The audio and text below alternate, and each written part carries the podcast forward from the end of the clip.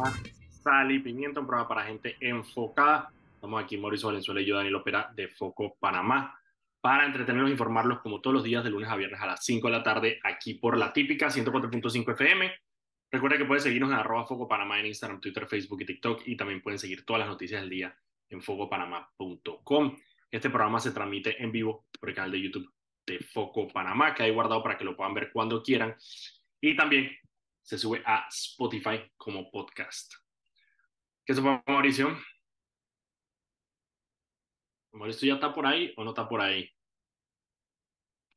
Mauricio está conectado, pero no lo veo. No está hablando. Debe estar con sus audífonos. Más de comprar unos audífonos como de 300, como de 500 dólares para que nunca se le conecte el Bluetooth. Para eso anda comprando, para eso anda comprando puro. ¿Me escucha o no me escucha? Ya ahora sí, estaba reventándote. A ver, a ver, espérate que no escucho. ¿Ahorita sí me escucha o ya no? Yo te escucho, te escucho. ¿Me escucha? Ah, que, que gracias a mi Apple Pro Max. Apple Pro Max, que nunca se conecta a Bluetooth, los Apple Pro Max. Apple Pro Max 2.0 2023 Carpet Cracker. A mí me da risa porque alguien me preguntó por eso, por esos audífonos. Lo describió como los audífonos aesthetic. Dije que esos son los aesthetic. Yo dije que sí, esos son los aesthetic. Chista, Los audífonos son lo mejor que le ha pasado a la humanidad. ¿no? Sí, sí, sí, seguro, pero no se conectan al, a Bluetooth. No, si se conectan a Bluetooth. la- lo que pasa es que ay, me aprendí es que la cancelación de sonido siempre está en el espacio. A ver, no, lo que, pa- lo que pasa es que se conectan eh, y, y si, si me entra una llamada se vuelven locos mientras Ah. estoy en el Zoom, como que no sabe qué hacer. Eso es una vaina que yo no entiendo de Zoom, hermano. O sea, Zoom tiene que tener la vaina de que si no. Eh, o sea, si entra una llamada, te- a veces te, se te rompe, se te quita. Por. Sí, Adiós. eso me pasó, Ah. esa vaina y no, no se conectaba de vuelta. No entiendo yo. ¿Y qué? Ha No, estado- nada, chucha. ha estado lenta la del día. Bueno, ahí está Blue, Blue Apple. eh, ya empezaron con lo- la fase de, eh, de los alegatos de la defensa. El, el primer abogado fue el abogado de este, de este pelado, que es una de esas vainas De- que no, no vale bestia porque obviamente todas las personas involucradas de alguna manera tuvieron grave responsabilidad. Pero este man fue el man que eh, fue utilizado por uno de los prestamistas para poder captar dinero. Él recibió algunos cheques de unos, unos, básicamente para generar liquidez, recurrieron, porque esta vaina es una locura, pero básicamente llegó un momento donde los manes se quedaron sin plata, sin cash para poder mover el dinero. Eh, y lo que hicieron fue recurrir a prestamistas em, para poder generar entonces dinero para las facturas, para poder entonces cobrar a las empresas, para poder hacer la, tramoya. Entonces, uno de estos prestamistas eh, era esta, una señora, una profesora de la Universidad de Panamá, que, bueno, se dedicaba al negocio de prestamista sin, sin licencia, sin nada, ¿no? Y en algunos momentos donde ya no estaba, él le dijo, le decía a la gente de Blue Apple, que "Hey, a mi hijo. Pero resulta que el hijo, aparte, tenía un problema de blanqueo de capitales por otra vaina, por 30 mil palos. Entonces, a la hora de, eh, de que delatara a esta persona, que era la que los contrataba, las que lo contactaba a ellos, quedaron libres eh, las personas que lo usaban, porque él decía, mira, esta gente no tenía ni idea de dónde venía la plata. Pero este man, como tenía un récord por, por el caso que tenía de blanqueo de capitales, entonces le tocó, no lo pudieron sacar, entonces ahí está, pues. Así que, eh, básicamente, la, la vaina es no rompan la ley. No rompan la ley, no cometan delitos, básicamente. No cometan delitos y así nos va mejor a todos. Eh, de ahí, ¿qué más? Pasó, bueno, hoy estuvo también el tema de la, eh, de todo el contrato minero, que estuvo en la Asamblea Nacional, están todavía ahí, eh, para sus declaraciones, de nuevo, a favor y en contra, hay de todo ahí. Eh, ya escu- escuché, bueno, lo único que logré escuchar ahorita fue a nuestro amigo, querido amigo Richard Morales, que Richard, de nuevo, habla muy bien, man, pero yo no sé quién, quién lo escucha y quién lo entiende. Pero habló bien, dio un bien discurso como espera esperado. Di que no sé quién lo escucha y quién lo No, es entiende. verdad, güey. Sí, sí, Richard habla muy bien, pero, pero se, se, se- ese man no- está muy elevado, viejo, está muy elevado, está muy elevado ese vaina. Aparte también es muy, es- es- esto más es- es- lo que dicen siempre es bonito, pues. Entonces eso, Sí, sí, sí, sí, definitivamente. Así que eh, ahí ah, habló Richard, habló también el de Maribel Gordón, pero esa no la escuché. Eh, hablaron, hablaron de todo, hablaron campesinos que estaban en el área, hablaron diferentes abogados sobre el tema del contrato. Hubo un abogado que dijo algo que yo no había escuchado sobre el contrato, que es lo único que yo he escuchado que me ha parecido genuinamente interesante. No sé si tendrá razón o no, eso fue su apreciación. Pero es como que el hecho de que el contrato sea solamente con Minera Panamá y no clarifique el hecho de que Minera Panamá es una subsidiaria de esta empresa más grande que se llama First Quantum, si eso de alguna manera puede eh, generar un problema en el futuro cuando hay algún problema y hay que reclamar y tengan, no tengas a que reclamar. Esa fue como que su apreciación. Es una, un argumento que yo no había escuchado antes de todos los argumentos que he escuchado en contra y a favor del, del contrato. Ese me pareció interesante porque no lo había escuchado antes. Eh, de nuevo, no sé si tiene razón o no. Habría que preguntarle a una persona experta en, en estos temas. Eh, sí, sí. Suena como que es una pendejada Puede ser, por eso se, o sea, se, me haría, se me haría raro que no se tome en cuenta, ¿no? Exacto, ¿sabes? Como que sea algo como que se les haya... Que se les ¿Quién, haya, es, ¿Quién el abogado?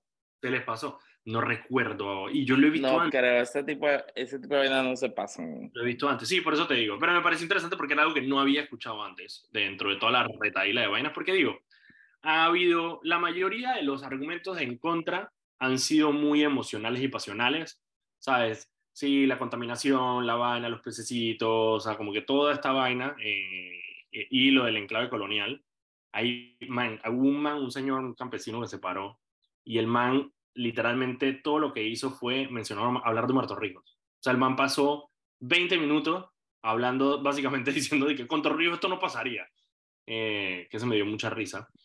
Y la otra cosa es se que... Nota, se nota que no conocían a Torrijos. Sí, bueno, esa, no, y él dijo que no lo había conocido, así que...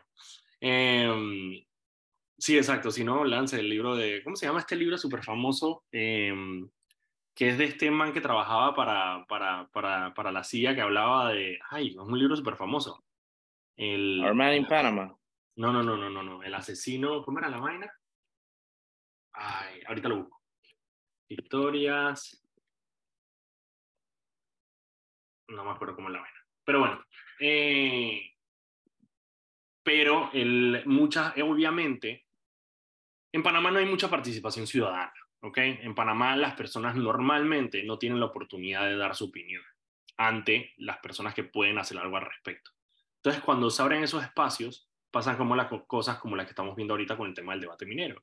Obviamente hay un montón de gente que tiene problemas y tiene cosas por qué quejarse que van más allá del contrato minero pero ante la posibilidad de estar en la Asamblea Nacional con un micrófono y tener diputados al frente, em, hace atractivo el hecho de ir allá a quejarte sobre las cosas que tú te quieres quejar. Em, y eso pasó, no sé si tú te acuerdas, Mauricio, pero le pasó una vez a Varela con el tema de una, de una, como de una vaina, de vaina ciudadana que hubo en el Parque Omar que fueron dizque, la primera dama y no me acuerdo qué tres ministros y los rellenaron, hermano, de una manera. Ellos querían, ¿qué era lo que querían hacer ellos? No me acuerdo qué ah, querían. los estacionamientos, los estacionamientos ah, del Parque Omar. Eso, eso, eso, eso. Estacionamientos del Parque Omar.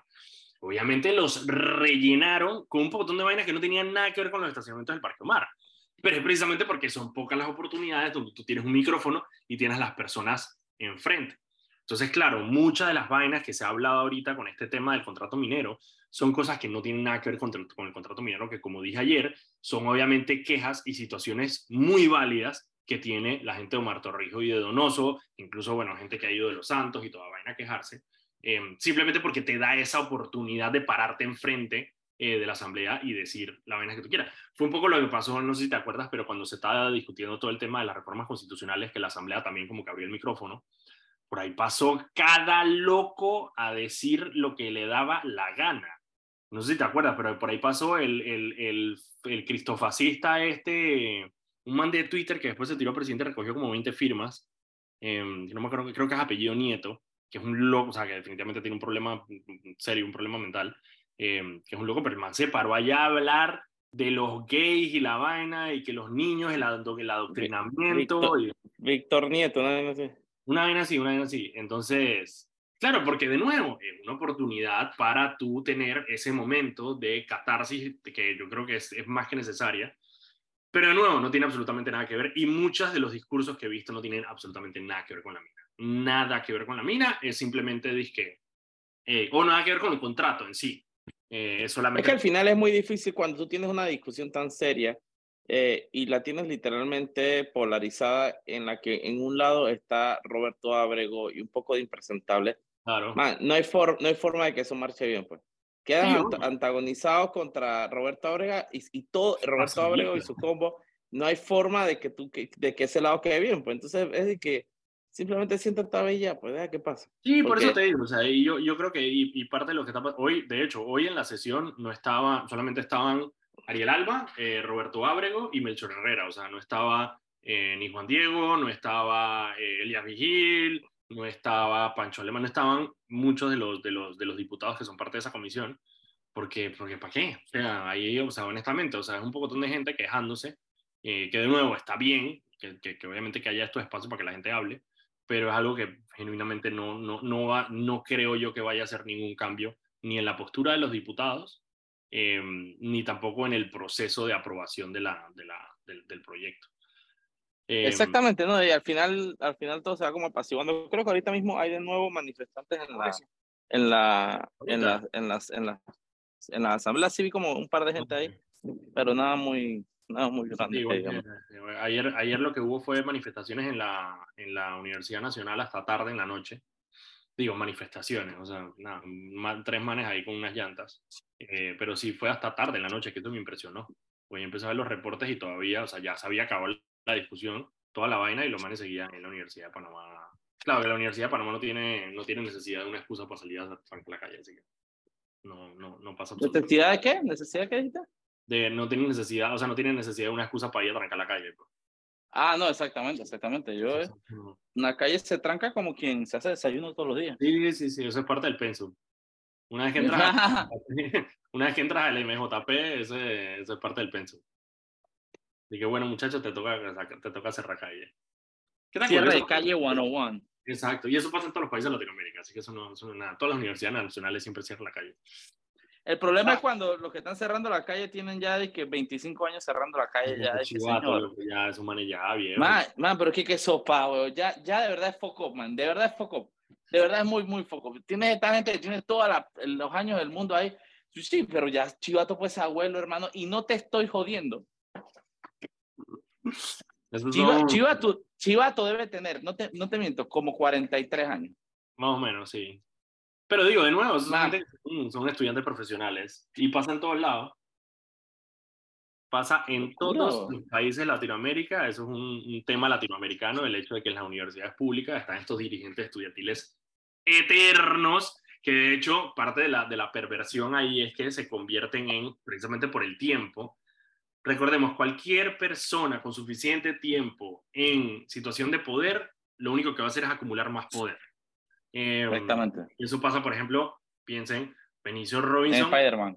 Benicio Robinson en la comisión de, de, presupuesto. Piensen en todos estos diputados que llevan, llevan tanto tiempo en la Asamblea Nacional, algunos ya se han ido, pero solamente el tiempo te da poder, obviamente porque tú eres una constante. Entonces pasa con estos dirigentes estudiantiles en la Universidad de Panamá, que claro, después de 20, 30 años de estar ahí, te conviertes en un factor de poder. Entonces ya los manes empiezan a, son que los dirigentes que el clásico negocio de la fotocopiadora de la Universidad de Panamá, el dirigente... Los tienen los kiosquitos, los kiosquitos. Eh, empiezas a tener privilegio porque, claro, tú eres una constante, viejo. O sea, tú, un man que entra nuevo, ya sea un dirigente o ya sea un profesor o ya sea un administrativo, ve en una persona que lleva 15 años ahí como una constante en la universidad y eso es algo que te puede dar un plus, pues. Entonces los manes empiezan a vender sus servicios de asesoría. Literalmente los rectores le, le, preguntan a estos manes cómo es la vuelta. Y no es mentira lo que estoy diciendo. Bueno, pero imagínate una persona como un rector como Flores, sin demeritar obviamente su trabajo, pero no tiene más tiempo en la universidad que Chivato, ¿sí me entiendes? O sea, ese man lleva más tiempo ahí. Casi que o sea, Méndez Pereira y, y, Chivato ahí, uno detrás del otro. Un Chivato. Exacto. Entonces, eh, nada. Coloma. Lo que hubo. Y la otra cosa interesante sobre, sobre la, mm, sobre la Comisión de, Comercio, que es la que está viendo el tema de, del contrato minero, es que van a sesionar la próxima semana en, eh, allá en, en, Donoso y en Martorrijos. Van a llegar a Donoso, en teoría eso fue lo que comunicó la Asamblea Nacional el lunes, eh, y luego el miércoles se van a trasladar a Omar Torrijos Herrera. Recordemos que parte de, lo que hay que, de lo que hay que tomar en cuenta para este contrato es que el municipio de Donoso recibió por aquí tengo la cifra, porque la estaba, la estaba buscando hace, ahorita en la tarde la estaba buscando, porque me dije, ¿cuánto ha recibido Donoso desde que empezó First Quantum a operar? 26 eh, millones de dólares ha recibido el municipio de Donoso. Para un municipio como Donoso, que no sé cuántas personas tendrá Donoso, pero no creo que sean muchas, 26 millones de dólares es... Y para que sepan, la última vez que fuimos, nos dimos cuenta que, los manes ni calle tienen. No, no, no. Calle de, de que calle de piedra. Ajá, y los manes manejan que millones. 26, son 26 millones de dólares, o sea, son anualmente lo que reciben ellos para que no tengan absolutamente nada que mostrar. Es, una, es un descaro, es un descaro, descaro, descaro. Eh, y parte de la rabia también de los moradores, y por eso yo digo que parte de la, de la, de, la insatisfacción que tiene la gente eh, está mal apuntada. Eh, al final, la mina está y parte del arreglo de la mina y parte del acuerdo de la mina es darle plata a los municipios que están cerca. Entonces, al final, bueno, lo que hay que hacer es exigir que esos municipios que reciben tanta plata de la mina, precisamente porque, porque están cerca de la acción de la mina, reciban, eh, reciban los bienes, los productos de esos 26 millones de dólares que le han dado de la mina. Y ahí está, ¿cómo se llama tu amigo Nelson Jackson? Eh, que es el diputado de ahí. ¿Cuántos, años, ¿Cuántos años lleva Nelson Jackson siendo diputado del 3-2, brother? Esa es su área. Y es uno de los que está en contra, por cierto. Son las cinco y media. Vamos al cambio. Cuando regresemos, Mauricio y yo vamos a estar comentando el resto de las noticias del día de hoy. Así que vamos al cambio y ya regresamos con más de sal y pimienta. Estamos de vuelta aquí en su programa Sal y Pimienta, un programa para gente enfocada. Estamos aquí, Mauricio Valenzuela y Daniel Opera de Fuego Panamá para entretenerlos informarlos como todos los días de lunes a viernes a las 5 de la tarde aquí por la típica 104.5 FM. Recuerden que pueden seguirnos a arroba Panamá en Instagram, Twitter, Facebook y TikTok y también pueden seguir todas las noticias del día en fogopanamá.com. Estamos transmitiendo en vivo por YouTube, como siempre, y después se guarda ahí en Spotify para que lo puedas escuchar como podcast.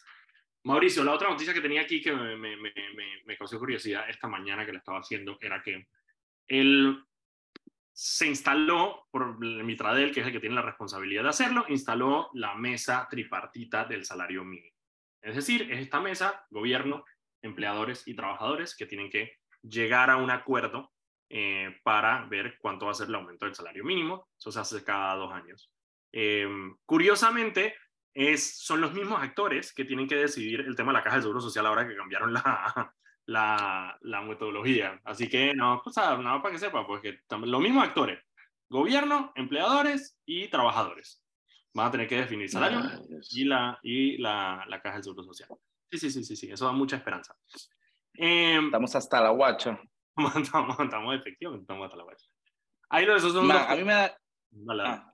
No, dime, dime, dime. Ahí son dos cosas. Uno, por el lado de los trabajadores, los manes están preocupados por el tema de dos cosas en el tema del salario mínimo. Uno, la cantidad de salarios mínimos. Y eso es algo bien raro porque mi mamá cuando te le preguntan dije, hey, cuando alguien de otro ah, país... Ah, no, tuve esa conversación la semana pasada, alguien me decía, me preguntaba, eh, alguien está haciendo una investigación, no recuerdo quién era, pero me dice que, oye, ¿cuál es el salario mínimo en Panamá? Pero no sé, y es que no hay forma que yo te diga. No hay forma que No, pero que tiene que, dije, hermano, varía por la zona, la región, el tipo de labor. Entonces, tú, tú pon 600 dólares como media. Exacto, esa es como que esa es la media más o menos, pero en realidad el salario mínimo varía, como dice Mauricio, por, eh, por lugar, en las provincias es más, más bajo el salario mínimo, por industria, eh, no sé, los, los, los, manes que echan gasolina, por ejemplo, que, que manejan con hidrocarburos, que ganan más, igual que los de la construcción, hay otros que ganan menos, es, honestamente, es, es, es un tema. Mega random.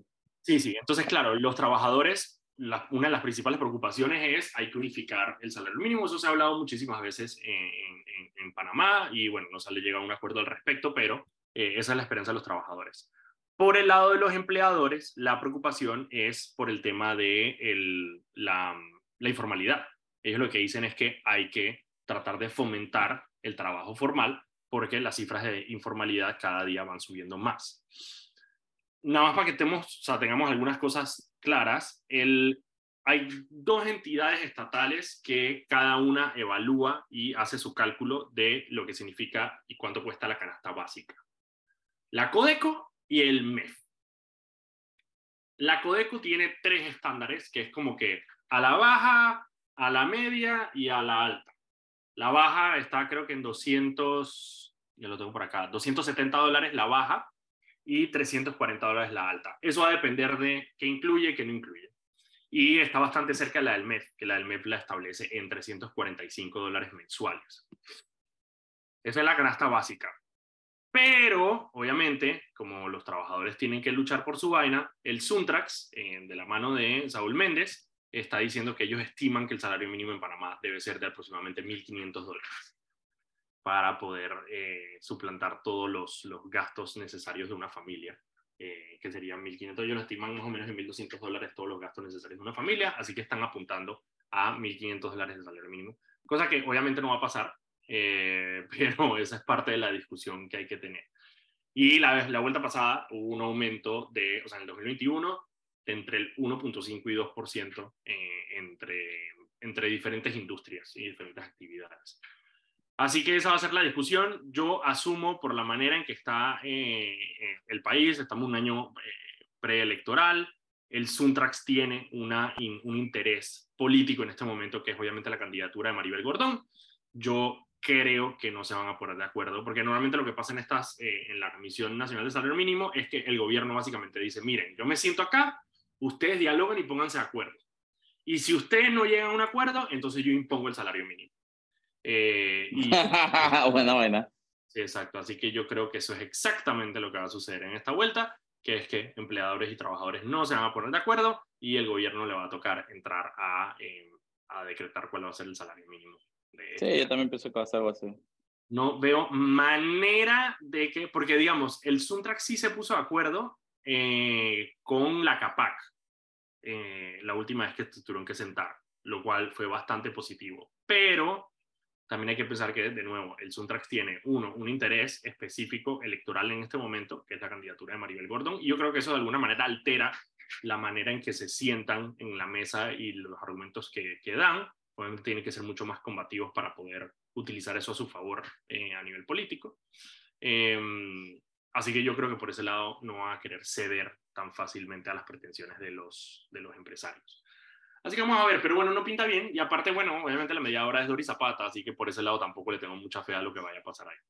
Doris Zapata, que es la ministra de, Trabajo, que es una fiel soldada del PRD y del presidente Nito Cortiz. Ok, eh, vamos a ver qué más tenía por acá. Tenía lo del salario mínimo. Ah, lo de San Felipe. Oye, espérate, antes de hablar de San Felipe, man, ¿tú viste las encuestas que salieron hoy en los periódicos? Ah, claro, claro. No la número uno, digo, yo, yo, quiero empezar a esa. número uno, tú te das cuenta la porquería que son las encuestas en Panamá cuando dos medios sacan dos encuestas el mismo día y son literalmente dos países distintos, dos realidades completamente distintas. Una dice una cosa y la otra dice la cosa, otra cosa completamente opuesta. Números tan distantes uno del otro. ¿Qué te dicen? Al final, para mí el tema de las encuestas en Panamá ha pasado a ser únicamente un juego psicológico eh, que cuesta tanta plata y parte de las campañas políticas, que juega con la, con la psique de la gente. Pero, man, hey, la prensa, qué patinazón metió con esa encuesta. y ahí estaba, estaba pero, no, con la por... no con la presidencial. No, no con la presidencial. Ellos, ellos encuestaron muchas cosas y, y tiran una publicación en la que sale. Eh, la pregunta es: ¿Usted está de acuerdo con la que la Asamblea apruebe el nuevo contrato de Minera Panamá? La mayoría dijo sí, 53% dijo sí, el eh, 30% dijo no y 17% dice no sabe. ¿Y qué hizo la prensa? Ponen el titular de que la mayoría se opone a la aprobación del contrato minero. Mientras que la información dice que la mayoría lo aprueba, la prensa dice que la mayoría se opone. Y yo dije, man, ¿qué clase de burla es esto, man? Y ahora lo ¿Qué peor es que ha caído la prensa, Lo peor es que Entonces, volvemos a eso. Exactamente. Ahorita mismo dije que una de las dos cosas está mal. O la data o el texto y nadie sabe cuál es y que man, qué porquería que un periódico serio caiga en un error y te voy a decir algo, y no importa lo que pase, porque me imagino que la empresa va a mandar algún tipo de corrección, no importa lo que pase, va a crear suspicacia. Para el lado que... Para el lado... Pero es que eso, eso, eso no, oye, e, esa vaina es como cuando, eh, ¿te acuerdas que hicieron el premio de periodismo de que, de que se filtraban unos resultados que decían, ponían otros ganadores y después otros resultados? Es lo mismo, de que ah, tú me vas a cambiar a los resultados. Ahora como yo, qué porquería, man. Qué manera de perder credibilidad tan fácil la de la prensa. No puedo creerlo. No, la, única manera, la única manera, para mí es que ellos tienen que, eh, tienen que publicar la encuesta íntegra, como la recibieron, para tratar de que, de alguna manera, decir como que, bueno, aquí está la información como nos la dieron, y la gente entonces pueda como que tener algún tipo de validez. Pero claro, en este momento, después de lo que pasó, tratar de salir a cambiar, por eso te digo, no importa por lo que sea, o sea, pueden salir mal, si Dios sale mañana a decir, no, en realidad es que la gente era que él no había ganado. La gente va a decir que, espérate, entonces lo cambiaste o no lo cambiaste. Y si, la, y si dice que no, no, es que en realidad él sí había ganado, van a decir, pero porque el titular decía que no. O sea, va, va, eso va, va, a ser bien interesante la prensa. Va a ser muy interesante, va a ser muy interesante eso. Yo ahora iba a hacer un post de eso justamente para ver qué pasa, para qué dice la gente, cuál es verdad y cuál es la encuesta, la encuesta presidencial de la prensa pone a Martinelli con un, creo que era 30, déjame buscarlo aquí, 37, 37 30, 36, 37, pero es, es, es, una, es una bajada grandísima de las últimas encuestas.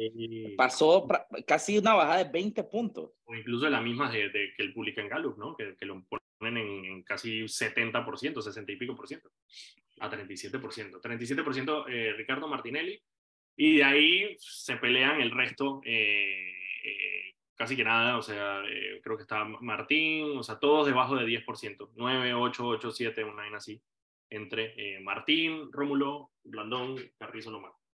Y de ahí, bueno, de últimos, obviamente, Zulay, Maribel y todo ese combito que, no aporta absolutamente nada.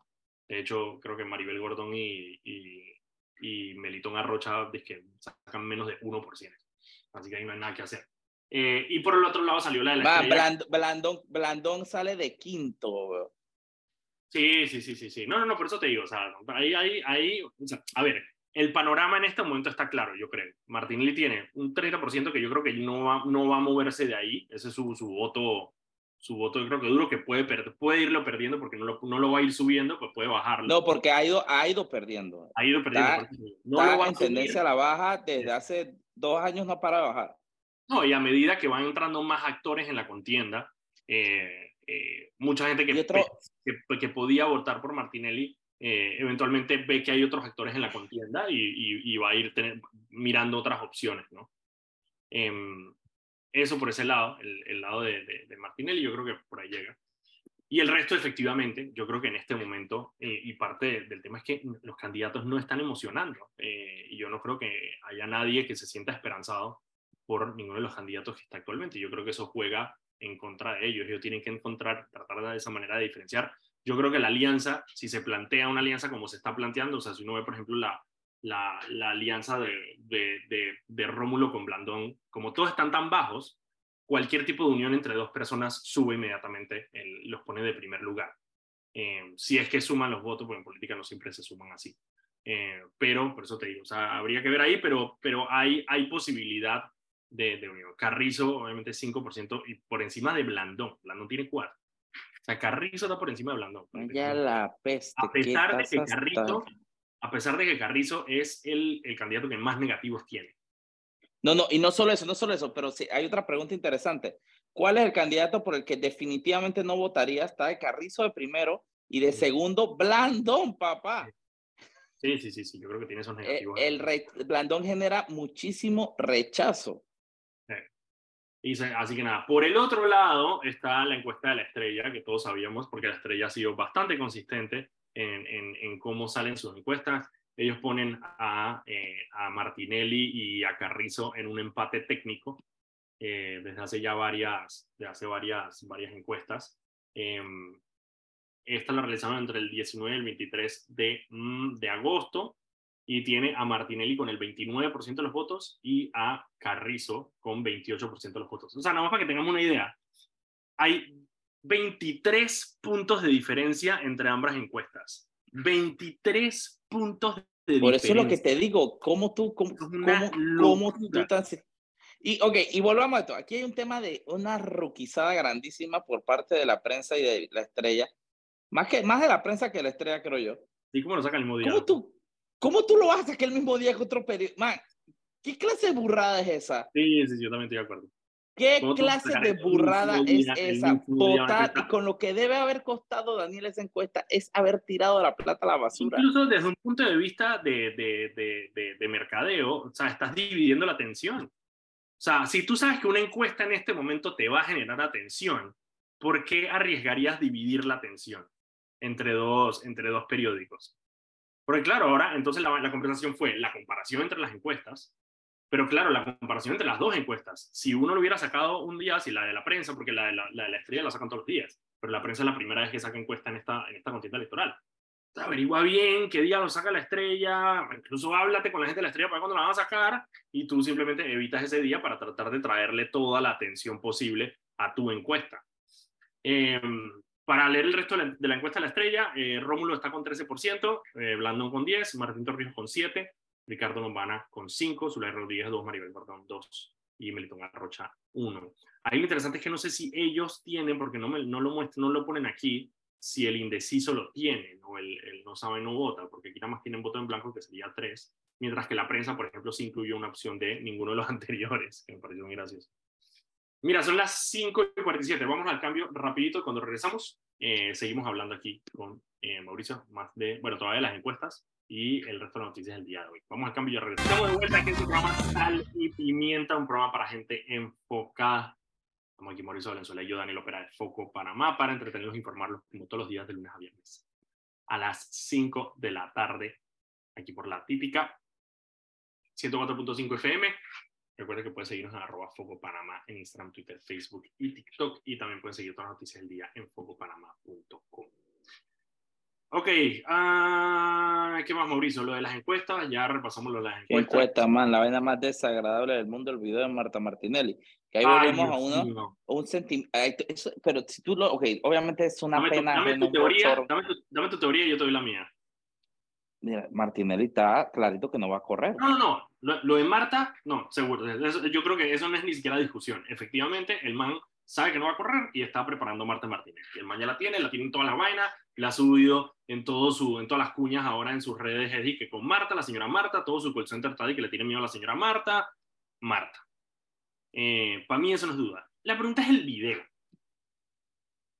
Un video muy Yo no sé, pero eh, tirándole al panameñismo, como que como haciendo las pasas con el panameñismo, diciendo todos sus vínculos con el panameñismo, que ellos son panameñistas, que ellos todavía han sido panameñistas, y bla, bla, bla, bla, bla, bla, que sobrina Arnulfo Arias, lo que eh, es raro, es raro, pero, pero si no me, no me extraña nada hablando, te soy sincero. Bueno, por eso te digo, o sea, yo, a ver, yo sí, yo he hablado con miembros del partido panameñista, eh, con los que no concuerdo en más mínimo, pero que están seguros que el panameño se tiene que unir con, con, con Ricardo Martínez. Obviamente porque ellos lo ven como uno, una alianza natural que ya, pasaban ya, ya tenían en el pasado eh, con Varela. Y dos, porque, bueno, de alguna manera lo ven como una opción fácil para el triunfo. Y en la peor de las, de las, de las, en la peor de las razones que me han dado para apoyar a Ricardo Martinelli es de que porque si hay alguien que puede frenar a Martinelli una vez que esté en el poder es Blandón. Esa fue la razón que, esa fue una de las razones que me dieron para Ellos, ¿qué, ¿qué, clase de eh, idiotez le pasa por la, cabello, la cabeza a esa gente de Blandón? ¿Qué clase por, man, qué clase de estupidez les pasa por la cabeza? Sabemos, sabemos que Martinelli es un poco loco, pero si hay alguien que lo puede controlar es Blandón. Bestia, eh, esos manes, esos manes están rayando en, en ya en demencia. Te lo eh, juro.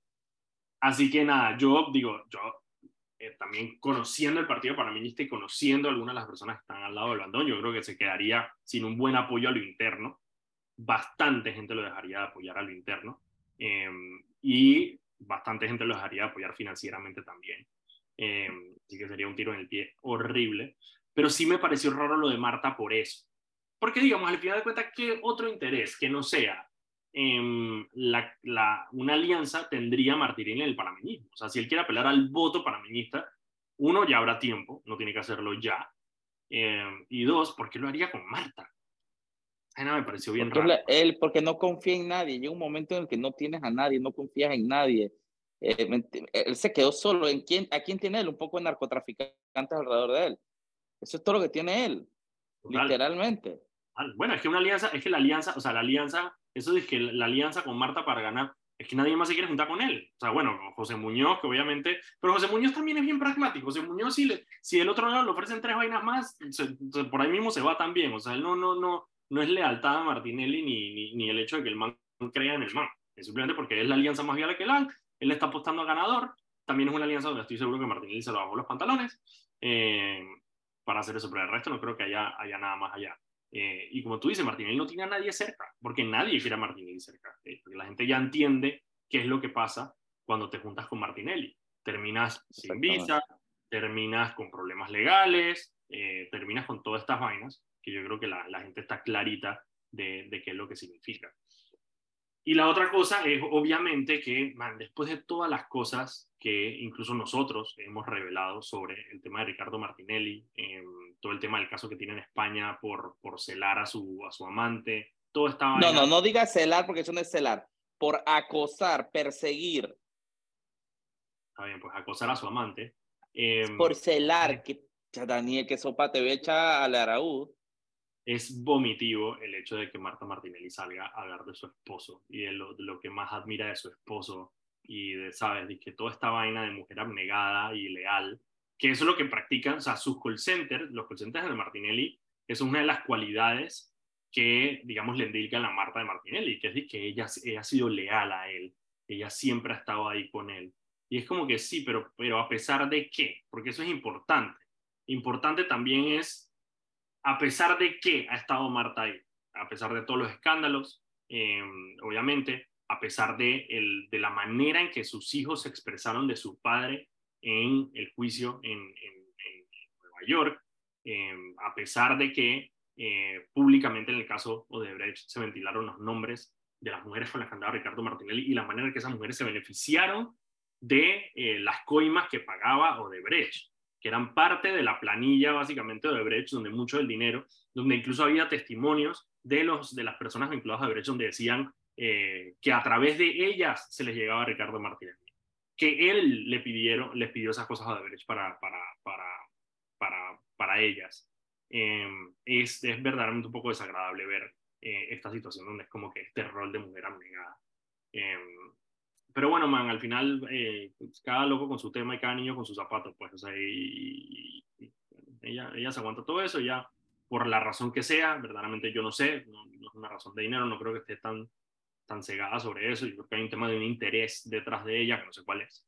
Eh, pero sí, es un, poco, es un poco desagradable, la verdad. Eh, sobre todo ver la manera que él se aprovecha de ella. Eh, me acordaste de ese video, Mauricio. Yo ni siquiera iba a hablar de ese video porque no me acordaba, no me acordaba que lo había visto. Te lo juro que no lo acordaba que lo había visto. Y empieza, aparte el video empieza y dije, ¿qué prefieres, Pepsi Cola o Coca-Cola? What the fuck? O sea, eso, ¿qué es eso? Dije, ¿qué prefieres, Pepsi Cola o Coca-Cola? La dije, Coca-Cola, porque la receta mejor guardada. Dije, ¿qué es esto? Honestamente. Y la segunda, dije, ¿cuál es su vínculo con el panameñismo? O sea, no entendí. Te lo juro que no entendí.